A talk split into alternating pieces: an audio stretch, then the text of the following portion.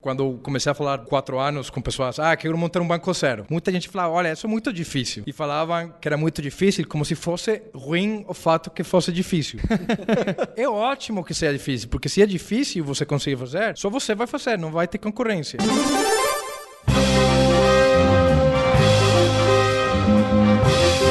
Eu sou Paulo Silveira. Eu sou o Rodrigo Dantas. E esse é o Like a Voz.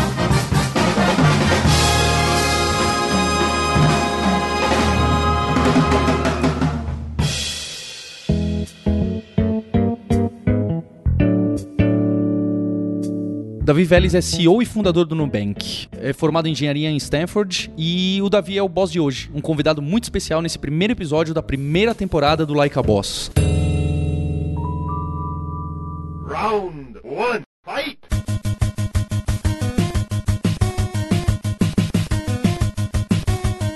Davi, lendo por aí, eu li que você teve dificuldades para abrir uma conta telefônica e uma conta bancária quando você chegou aqui no Brasil. E daí veio a ideia de criar o Nubank. Não sei o quanto é história, quanto é fábula. Queria que você falasse um pouquinho disso. E, em especial, o que, que você acha de um empreendedor como você que cria um business para resolver um problema que ele mesmo teve? O quão importante é você passar pelo problema que você quer resolver? Eu sempre quis empreender. E morar aqui no Brasil com o chapéu de investidor. Tava trabalhando para um fundo de investimento lá do Vale do Silício. Mas cada vez que eu falava com algum empreendedor, eu pensava, eu quero ser ele. Por que, que ele consegue fazer isso e eu não? Então, muitas das ideias de investimento que a gente olhou, eu continuamente estava pensando, o que, que eu quero fazer? Eu sabia que eventualmente ia sair é, do fundo para empreender. Finais de 2012, já tinha tomado a decisão, tinha chegado um momento em que, para mim, tinha aprendido o suficiente como investidor e realmente precisava ter essa experiência de empreendedor e estava aqui caminhando no Brasil pensando o que, que vou fazer, qual deveria ser a, a, startup. E mesmo teve essa experiência com o banco, tentando abrir uma conta bancária. Teve que ir umas cinco vezes para o banco. Cada vez que eu tinha que ir para o banco era a mesma experiência. Deixa seu celular, deixa sua carteira, deixa seus chaves. Pega a fila. Pega a fila, deixa lá no locker, passa por essa porta a prova de balas com um guarda armado olhando você, pegar fila, é, aguardar 30 minutos para resolver qualquer problema. Então, muita frustração muita frustração como consumidor, não entendia por que, que as pessoas passavam por essa experiência. E por outro lado, eu tinha começado a estudar o mercado de serviços financeiros do Brasil e claramente aparecia como o mais rentável, um dos mais rentáveis do mundo. Então, a pergunta que eu eventualmente cheguei é como é possível que no Brasil os consumidores estejam pagando alguns dos maiores spreads bancários do mundo e estejam recebendo essa experiência a cargo? É como, como se todos os consumidores aqui estivessem pagando um ticket de primeira classe e estavam viajando em ônibus. E aí essa foi a oportunidade que captou meu interesse e foquei, mergulhei bem em entender como atacar, como criar um, um negócio é, relacionado a isso. Então a ideia foi sua de montar o New Bank. Eu vou montar um, um serviço financeiro no Brasil, foi sua a ideia? Foi, sim. Começou nesse geral, nos serviços financeiros, até optar pelo serviço do cartão de crédito para o ponto inicial. É, daí eu entrei num processo de entender quais diferentes produtos, como que fazia sentido começar, a parte regulatória. Eu sempre conto que falei com muitas pessoas do mercado e muitos ex-presidentes de bancos, pessoas da indústria, e todos falavam que era impossível. né? Que você é gringo, você não entende Brasil, no Brasil não dá para começar no banco do zero. E até um dos presidentes do banco me falou: olha, no Brasil não tem internet e é muito devagar. Quando o Brasil, na mes no mesmo ano, era um dos maiores países de WhatsApp do mundo, da Facebook do mundo, do YouTube do mundo. Então, claramente, existia muita crença com convencional, o que gerava essa oportunidade de fazer uma coisa diferente e cheguei a cartão de crédito por várias razões, especialmente por ser um produto muito bom para criar uma marca forte. Então, para o lançamento do D0 do Nubank, eu, eu fui um dos betas. Eu, eu lembro que o Lucas Cavalcante. Ah, que bom. É... Obrigado. Ele abriu um chat comigo no Hangouts e escreveu: Paulo, você, você pode testar aqui um, um, cartão de crédito? Eu falei: como assim testar um cartão de crédito? Como que foi essa decisão? A gente sempre fala de MVP, então qual é o produto que a gente tem que lançar no dia zero para que pelo menos tenha uma atração mínima e que o produto seja bom o suficiente para você também não pode entregar um produto que, olha, não tá ainda tão bom e as pessoas vão ter aquela reação negativa e nunca mais vão dar segunda chance para você. Então, como que foi essa decisão de, olha, a gente vai começar por cartão de crédito, a gente vai começar por precisa ter uma app mobile que funcione no Android e no iOS. Ah, e a experiência na web não precisa, isso não precisa, isso precisa. Como que foi esse processo? Imagino até que a, a Cristina Junqueira, que que trabalha, que é cofundador e trabalha com produtos, tem a participação nisso. Como que é essa decisão de que features devem ser lançadas para esse primeiro momento e para fazer anúncio para o mercado? Bom, parte era em 2013 quando a gente começou, era ver um mercado que era muito comoditizado, né? Todo mundo tinha cartão de crédito, os bancos ligavam em telemarketing para vender cartão de crédito para os clientes. Um produto muito chato. Ninguém queria cartão de crédito. Era um produto centos de reais de tarifas, pessoas pagavam 14% ao mês em juros. Então, produto horrível. E parte disso era a oportunidade, era repensar esse produto pensando na população jovem, na população da millennials, a população que estava no Facebook, que estava no WhatsApp, que entrava num banco e sentia que era uma experiência do ciclo passado. Então, desde o começo, o enfoque em um produto mobile foi super importante. A gente sabia que podíamos competir de duas formas, ou usando duas diferenciações principais. Uma era preço, como a gente não tinha agências, como a gente não tinha um modelo de negócio muito mais eficiente, a gente conseguia passar essa eficiência para consumidor e aí não cobrar tarifas. Então íamos ser melhor do que os grandes bancos porque não tínhamos tarifas. Por outro lado, íamos oferecer uma melhor experiência para cliente, o que inclui melhor aplicativo, dá para pedir o cartão na hora, você não tem que ir uma agência, não tem que ligar um call center. Se você precisar de alguma coisa, tiver uma pergunta, pode entrar no aplicativo e fazer, usar um chat para, para fazer as perguntas. Então, essa era a proposta de valor. Acho que essa proposta de valor era bem clara desde o começo. E fazê-lo em um aplicativo mobile, porque essa era a plataforma preferida dos millennials, né? A gente estava acreditando claramente que o mobile ia revolucionar qualquer serviço, qualquer indústria. Então, a gente criou um MVP que já era bastante robusto, que tinha bastante funcionalidades. E mais a pergunta que a gente tinha que responder era quem que vai ser o cliente. Essa era uma pergunta que não ficava muito clara. A gente tinha, por exemplo, uma hipótese de que vai ser um produto inicialmente muito bom para estudantes de universidade. Aí a gente lançou, fomos às universidades e na verdade não, não era. Sério? É, muitos universitários já tinham tinham conta universitária e não conheciam a marca e, enfim, não, não, não se interessavam. Mas terminou existindo uma, uns early adopters, uma, uma população da tecnologia que gostou muito do começo e foi crescendo essa viralidade, foi crescendo nossa base e terminou sendo um cliente hoje, nosso cliente é um cliente de 30, 31 anos, como média. Então, um cliente com um pouco mais renda, com a preferência, consegue tomar decisões já mais pensadas em comparação com outros produtos, mais sofisticado na hora de tomar decisão. E engraçado que pode ser que esse target foi acertado porque esse cara também já tinha sofrido algum tempo com o serviço financeiro. Então, Perfeito. o- os caras que tinham 19 anos entrando na faculdade, eles ainda não conheciam muito serviço financeiro, né? Então tem aquela curva de sofrimento, né? Aí quando o cara chega com 30 anos, ele já sabe o que ele quer, né? E até tem uma pesquisa do Google, que acho que você deve ter visto isso, que é os jovens preferem ir para o dentista do que pegar uma fila de banco. Eu tenho até que resgatar onde que tá escrito isso, mas é, é o sinal, né? E agora, por exemplo, no estágio atual, como é feita essa decisão de, olha, a gente vai atacar rewards e programa de milhagem, ou a gente vai atacar o débito automático, ou a gente vai ter uma conta digital para ter cartão de débito. Como que é analisado? Porque cada um tem seu grau de dificuldade, tem seu possível retorno, tem a demanda do usuário, do cliente. Como que você olha para isso e toma a decisão, vamos para esse lado aqui? Acho que a primeira decisão, e acho que foi uma, uma boa decisão, foi não fazer nada fora do cartão de crédito por três anos. Que não era uma decisão óbvia, porque acho que o, o, o impulso ir fazer, você lança produto, começa a crescer, o impulso ir fazer um monte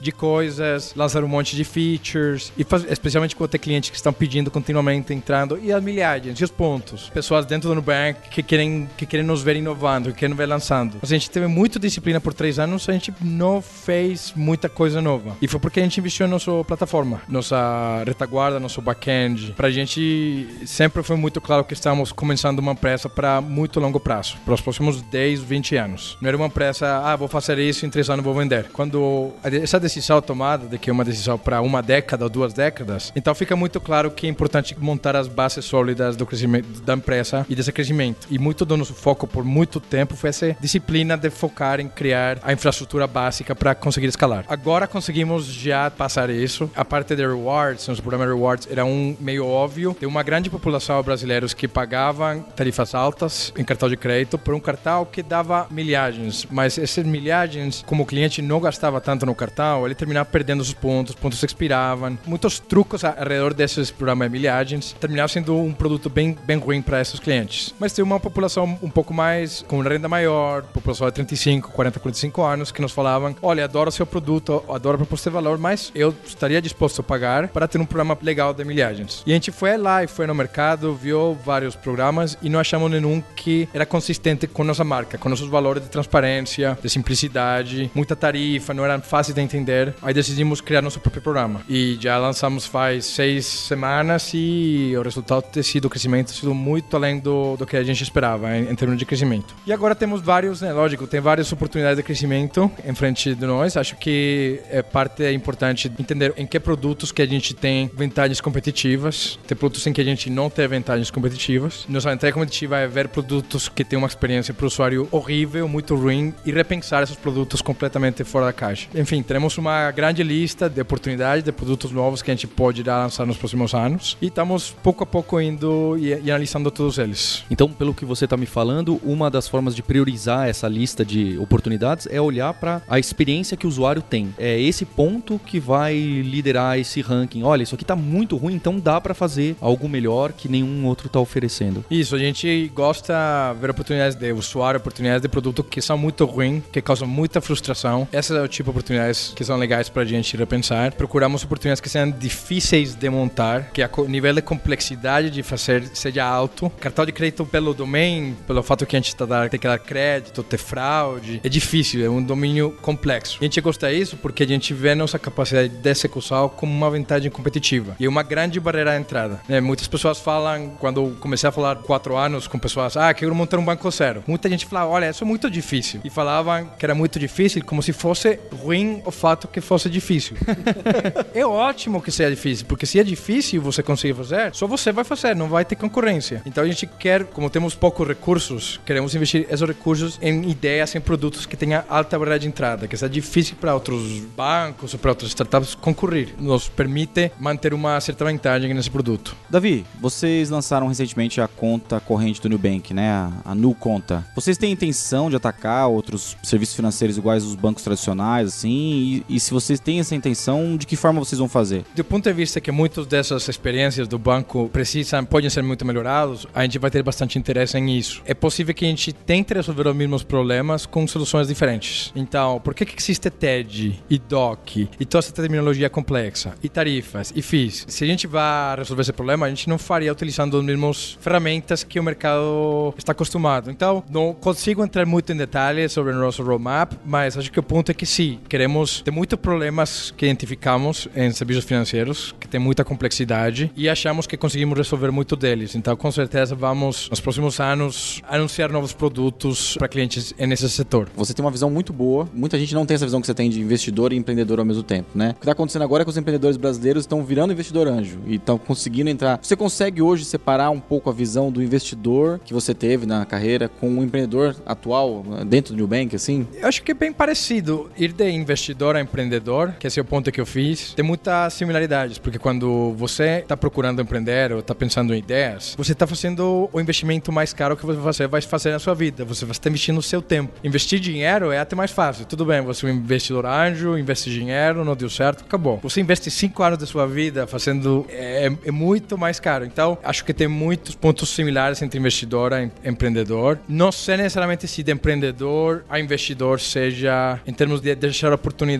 Em termos de agregar valor, eu acho que os melhores investidores sempre são os que já empreenderam. Porque são os. Né, ali, o empreendedor já sofreu. A gente já, também acredita nisso, né? Já criou uma empresa, já, já ele, ele consegue ajudar o empreendedor em, em os problemas que realmente existem. Então, como empreendedor, investindo numa startup, trazendo seu, sua experiência é muito valioso. E, e, as coisas acontecem mais rápido, né? O cara sabe os problemas, né? o jogo fica mais rápido, né? Eu imagino que hoje também você deve receber muita, muito interesse de gente querendo investir no Nubank, né? Acho que quatro anos atrás seria um negócio meio, ah, não, não sei se vai dar certo, mas hoje deve ter invertido essa onda aí. E é uma outra pergunta, assim, é, tem essa demanda hoje ainda de muita gente querendo investir no Nubank e tem presidentes de banco que se aproximando de vocês, quer saber o que vocês estão fazendo? Uma curiosidade, na verdade. Tem, tem muito fundo, principalmente internacional, bem interessado em investir eh, no Nubank. A gente trabalha para não precisar mais investimento, que acho que também é um pouco diferente do que muitas vezes o mercado, startups pensa, eles vêm, o mercado acha ótimo levantar rodadas de investimento maiores e maiores e maiores. Isso é muito ruim. Cada rodada grande você está vendendo a sua empresa. Então a gente trabalha para não ter que precisar desses outros investidores. Mas tem muito interesse e tem muito interesse de outros bancos, de, de empresas seguradoras, de empresas de serviços brasileiras, querendo nos entender um pouco melhor. E engraçado que você falou do negócio agora que o empreendedor não, não tem essa visão, mas quando você recebe investimento é igual o jogo do Super Mario, né? Você tem três vidas para perder, né? Você perde uma no primeiro round, perde a segunda, então você tem que tomar cuidado com quem que você vai perder essas vidas, né?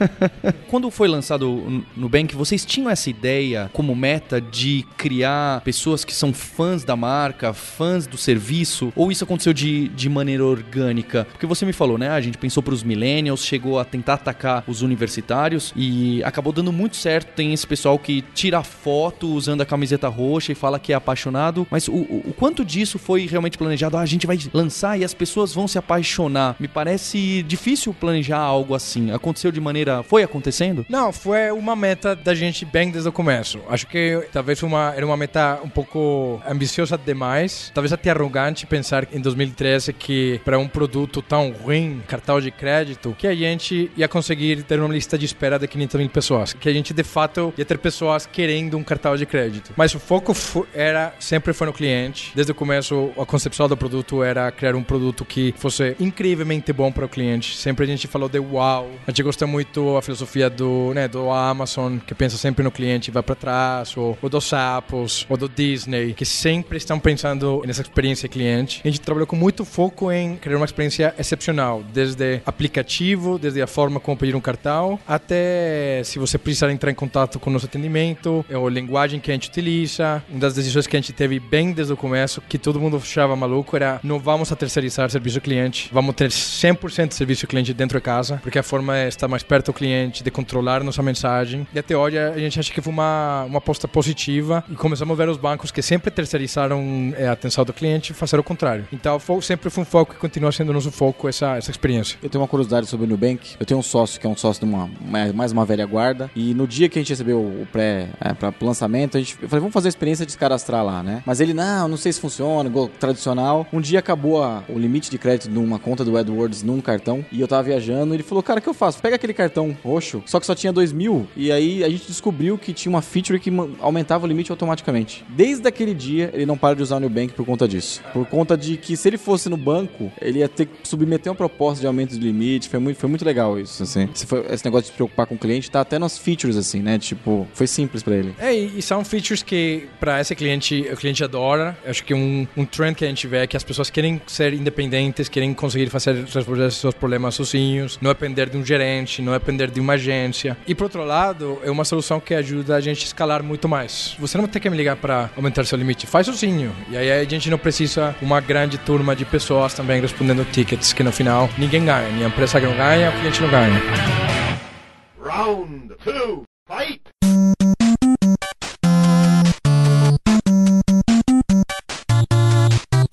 Davi, nessa segunda parte do podcast, eu queria saber um pouco mais uh, de você e de como você trabalha, porque além de conhecer das decisões do Nubank, a gente quer sempre passar para o ouvinte como que líderes, fundadores e CEOs trabalham no, no, dia a dia. Eu queria saber um pouco do seu background. Eu li que seu pai era empreendedor na Colômbia e que você, quando criança, comprava e vendia animais. É verdade essa história? É verdade. É, esse foi meu primeiro investimento, o primeiro empreendimento. É...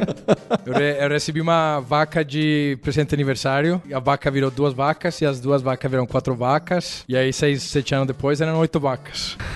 e vendi e foi o dinheiro que levei pra pagar faculdade, viagens lá e, e tudo. Então, é, é, é, é, mesmo uma boa história. Rafael Ferreira, que trabalha aqui, me falou, eu perguntar, o que, que eu converso com o Vélez de característica dele? Ele falou, ah, ele é um negociador muito bom. Você considera que essa é uma das suas características e que você tá agindo dessa forma o tempo todo, negociando? Acho que sim, acho que tem muito que ver com isso, mas negociação sempre tem talvez um tom, uma conotação um pouco negativa. Acho que a melhor negociação sempre é quando o negociador consegue achar uma solução que é boa para ambas partes. E desde esse ponto de vista, acho que sim, acho que esse é um pouco que eu consigo fazer. E se você pensa nas relações, sejam relações da empresa com o cliente, é uma negociação. Vou te dar algo que é muito bom para o cliente, mas eu tenho que sobreviver. Né? A empresa não pode também não ter modelos de negócios. Aí tem uma negociação. Ou dentro de casa, dentro com, com as pessoas dentro do Nubank. A gente precisa criar uma cultura onde as, as pessoas pessoas têm autonomia e flexibilidade, conseguem se desenvolver e treinar, mas tem que existir entrega, tem que existir resultados. Então, desse ponto de vista, acho que sim, acho que isso, isso tem ajudado bastante. Acho que é legal também, todo mundo tem curiosidade, qual que é o, o lado que ninguém vê de um CEO de uma grande startup que está crescendo em alta escala, né? Qual que é o seu papel? Como é que você define seu papel dentro do Nubank hoje? Ainda estou aprendendo, né? É um desses, desses pontos que eu acho que ninguém nasce sabendo que é um CEO e a empresa é diferente cada seis meses. A gente, eu CEO de uma uma empresa que em seis meses já dobrou de tamanho e, e aparecem novas complexidades relacionadas com isso. Então, acho que um trabalho que requer muita humildade, estar muito aberto a erros. A gente comete muito erro contínuo. E a forma como eu vejo, nossa cultura é um produto e eu sou o product manager dessa cultura. O que significa que né, a gente itera continuamente e escuta nossos clientes, que são nossos, as pessoas que trabalham no banco. E escuto deles que funciona, escuto deles que não funciona e vamos criando e vamos tratando novas estruturas organizacionais. Ah, a comunicação é um problema, vamos tratar task forces de comunicação. Então, é um trabalho contínuo de interação, de escutar os clientes e em uma empresa de alto crescimento e rápido crescimento é, é bastante é, puxado estar fazendo isso continuamente. Então, acho que principalmente o, o rol do CEO é isso, é criar uma cultura melhor cada dia e, por outro lado, definir o que, que a empresa faz, em que indústrias, que mercados que a gente joga, em quais a gente não e se assegurar que nessa estratégia de crescimento a gente tenha todos os recursos táticos para executar. Tá tudo bem, vamos fazer isso? O que está faltando para a gente chegar lá? Não temos esse tipo de pessoas dentro de casa, precisamos desse tipo de investidor e tentar resolver todos esses, esses gaps que podem surgir para fechar a janela entre estratégia e execução. Então hoje você, você se dedica também para contratação, você pessoalmente, para achar as pessoas certas, você define uma decisão de produto ainda, você tem, tem feito isso? Muito. Eu entrevistei provavelmente as primeiras 130, 140 pessoas que a gente contratou. Todas as pessoas que a gente contratou até de chegar a 130 eu, eu entrevistei. Chegou um mês em 2015 que a gente contratou 50 pessoas e já não escalava, não dava para eu fazer isso. O que é legal é que depois de contratar as primeiras, esse primeiro núcleo de pessoas e, e assegurar que tem a cultura certa, já elas vão e contratam as pessoas com os mesmos valores, então é escalável. Mas ainda eu, hoje, eu falo da nossa cultura, tenho uma apresentação da cultura para todas as pessoas que começam no banco. Todos os meses eu dou uma apresentação para elas. Então, é minha forma de manter contato com pessoas que estão entrando e assegurar que elas entendem nossos valores. Em termos de produto, sim, estou muito envolvido em decisão de, de produto, que produtos a gente faz, que produtos a gente não faz, e a estratégia geral da empresa. Como, qual é a ideia daqui a cinco anos, o que, que a gente quer ser, e nos próximos 12 meses, o que, que a gente quer ser, o que, que a gente quer lançar. Davi, como que é a sua rotina na empresa, que quando você está aqui, é, você chega de manhã, checa os e-mails e tem que ir nas reuniões que agendaram para você, é, como que você lida com a quantidade enorme de informações, de pedidos, de e-mails e interrupções que, que acontecem, e eu acho que hoje em dia incomoda todo líder em qualquer posição de uma empresa, o gestor. Como que você trabalha com isso? É um grande desafio. Eu também. É uma das coisas que cada vez aprendo a fazer um pouquinho melhor. Primeiro é ser proativo do seu calendário e não reativo. Se você é reativo, chega a semana e está cheio de reuniões. E provavelmente não todas as reuniões vão ter algum retorno para você ou para a empresa. Então, um pouco é ter uma visão clara de com quem que eu devo me reunir,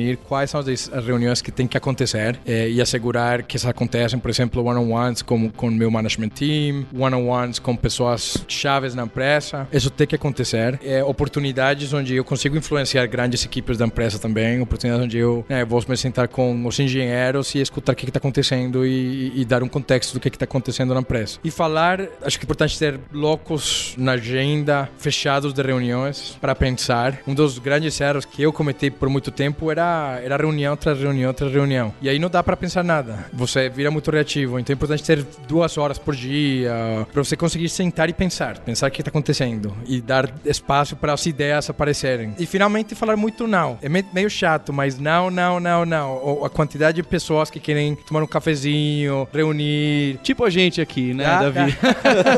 não, quando você recebe uma, um pedido assim, vamos tomar um café, aí você já viu que não é, não, não é coisa que vai agregar para a empresa, né? Na maioria muito das vezes. Muito aberta, né? conversa muito aberta. Um café, uma, uma chamada telefônica, queria passar lá, é, é, é, vira impossível. Você tem muito essa sensação, no, no final do dia você consegue recapitular o da semana? Poxa, eu consegui entregar isso para a empresa, consegui resolver esses problemas? Ou tem semana, porque eu me sinto muito assim, tem semanas que você passa e fala, poxa, não fiz nada essa semana, não consegui. Ou talvez não seja não conseguiu, talvez não consegui enxergar, que é um pouco difícil a, a visão. É, é assim para você? Claro, não, com certeza. Tem semanas onde é muito claro que a gente foi para outro nível, outro patamar. Algo, alguma coisa aconteceu que a empresa é melhor essa sexta-feira do que era a sexta-feira passada. E eu sinto se eu contribuí a isso ou não. Tem semanas em que não, em que as semanas começam a passar e, e não tem muito isso. Então, é, as duas coisas são parte. É, eu, na verdade, já tem uma pergunta ampla, né? Quem que é o, o New Banker, né? Não sei se chama New Banker. New Banker, né? Quem que é o, o cara que trabalha no New Bank? Quem que vocês gostariam? Que tipo de profissional que vocês olham? E que tipo de liderança que tá no New Bank? Se é um, mais um engenheiro? Se é um cara empreendedor também? A gente sempre fala que a gente gosta de contratar pessoas cheias de, com a cabeça cheia de perguntas, não com cabeças cheias de respostas. O que significa são pessoas que têm muita curiosidade, que têm muita energia, motivação, que querem fazer coisas grandes acontecerem. A gente sempre fala que um dos valores é we're hungry, é, é uma fome de, de quebrar paradigmas, de quebrar convenções, um bias for action, né? A gente quer atuar e quer fazer coisas acontecerem. Então, em geral, são pessoas que têm essa mentalidade. Isso não significa que são necessariamente. Você vê isso em qualquer função. Desde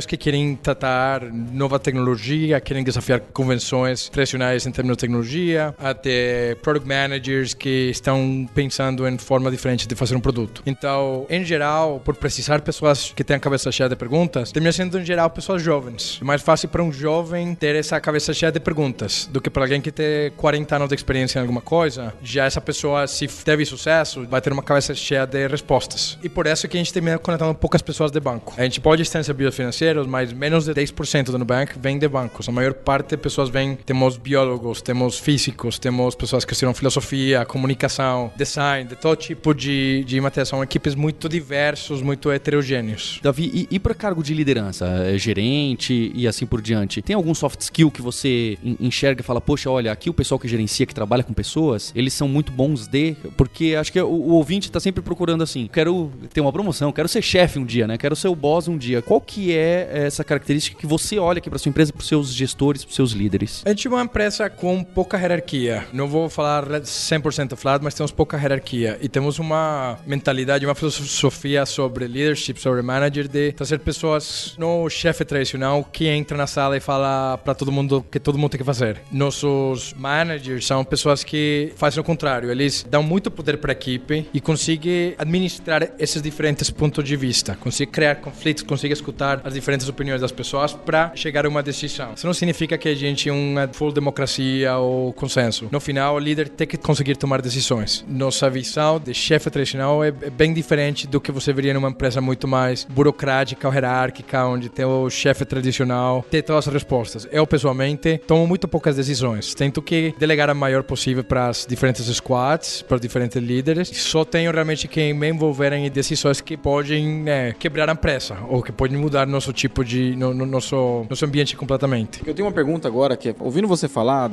veio um monte de coisa aqui nessa caminhada desses quatro anos que vocês estão, né? É, você tem vocês aqui no Bank, você e a Cristina, eles têm a ciência de que vocês foram inovadores que quebraram uma, uma barreira e que depois disso muitos bancos digitais, muitos cartões saíram e falaram não, peraí, como que ninguém nunca fez isso? Vocês têm esse sentimento de que vocês conseguiram fazer uma coisa que todo mundo tinha um pouco de medo, mas que tava, a oportunidade estava aí? Acho que sim, a gente vê isso com bastante orgulho. De fato, existia essa crença de que, especialmente em serviços financeiros, não dava para uma startup fazer nada. Era quase uma sensação de que era uma indústria sagrada. Quatro, cinco né, famílias que são donas e acabou, e vocês, ninguém pode concorrer, pode entrar e pode oferecer o, o, oportunidades. E a gente vê hoje que está saindo muitas fintechs, muitas empresas de novo bancos, cartões, em, em várias indústrias está existindo concorrência, o que é ótimo. Essa indústria precisa mais concorrência. É muito ruim para o país ter tanta concentração bancária. Então, te, acho que sim, acho que vemos isso e nos, e nos orgulhamos muito de ver que outras startups estão saindo e estão trabalhando para aumentar esse tipo de produtos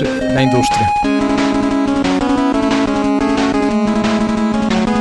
Dantas, Estamos chegando ao fim do primeiro episódio da primeira temporada em grande estilo, hein? O que, que, você achou dessa conversa nossa com o CEO do Nubank, que é um cara super low profile? Pô, eu gostei muito e, e nada melhor do que começar com um cara que tem um projeto que está transformando uma indústria, né? Uma indústria tradicional de tecnologia de uma maneira que a gente nunca imaginou que fosse possível no país, né? Com regulamentação que existe e tudo mais. E eu queria dizer para o ouvinte que a gente está só começando, que o objetivo aqui do podcast é realmente conversar com CEOs e fundadores de startups e com líderes que estão fazendo essa transformação para o país ou no mundo através de empresas que a gente nunca imaginaria que pudessem acontecer. Dantas, acho que é importante também a gente já avisar que é pro ouvinte acessar o likeaboss.com.br para ele poder se inscrever no RSS, no feed do podcast lá no iTunes ou na app do Android. Você vai receber automaticamente falar: "Opa, tem um novo episódio aqui do podcast conversando com mais um líder, mais um CEO de alguma empresa". E nesse site, não é só isso. A gente tem também uma newsletter que eu e o Dantas escolhemos alguns links da semana que a gente está lendo sobre gestão, sobre liderança para compartilhar com você. Então é um lugar muito interessante, uma newsletter bem curtinha, sem spam, sem propaganda, super simples para você ficar iterado desse mercado. E vale o convite também para visitar o site para deixar um comentário e criticar a gente. Vão ser as críticas que vão fazer a gente trazer as pessoas certas, os fundadores certos e os CEOs certos das startups que a gente admira e que estão transformando o Brasil. Bem, também tem que dar aquele recado nosso, né, Dantas? Eu queria falar para você ouvinte que eu sou Paulo Silveira, CEO do grupo Kaelon Alura, e a nossa empresa ajuda outras empresas como a sua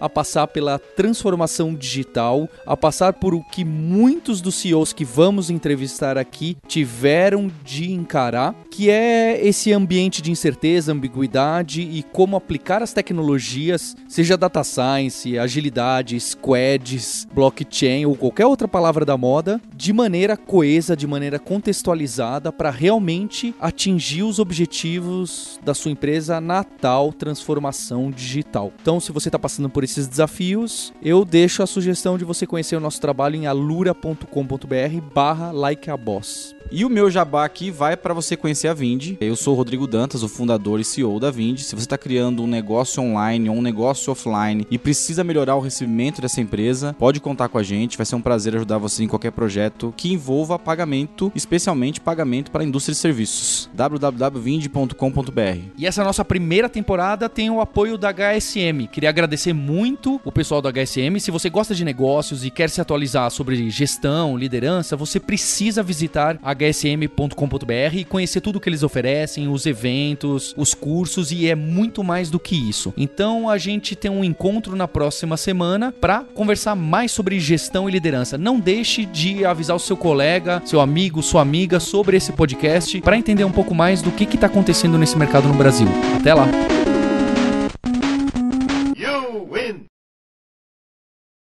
Este podcast foi editado por Radiofobia, podcast e multimídia.